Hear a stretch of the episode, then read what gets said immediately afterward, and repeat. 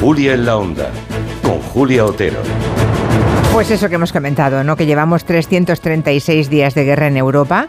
Pronto se va a cumplir el aniversario de una situación que nunca creímos que íbamos a vivir en suelo europeo, a nada, a cinco horas de vuelo de aquí. La guerra en Ucrania ya forma parte del paisaje informativo de fondo.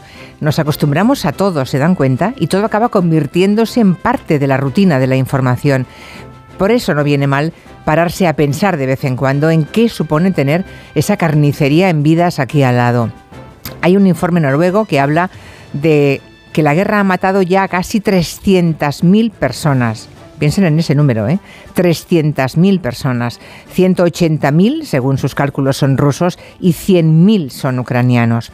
En las últimas horas, la guerra ha entrado en una fase nueva con la, con la decisión por parte de los países aliados de enviar armamento pesado a Ucrania.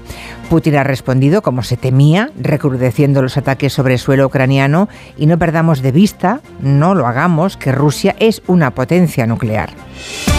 Vamos a hablar del escenario que abre la decisión de enviar tanques a Ucrania, como Zelensky llevaba ya tiempo reclamando a los aliados europeos. El acuerdo es una demostración de que los países de la OTAN están más unidos como mínimo de lo que calculaba Putin, que nunca creyó seguramente que Alemania daría el paso que dio ayer.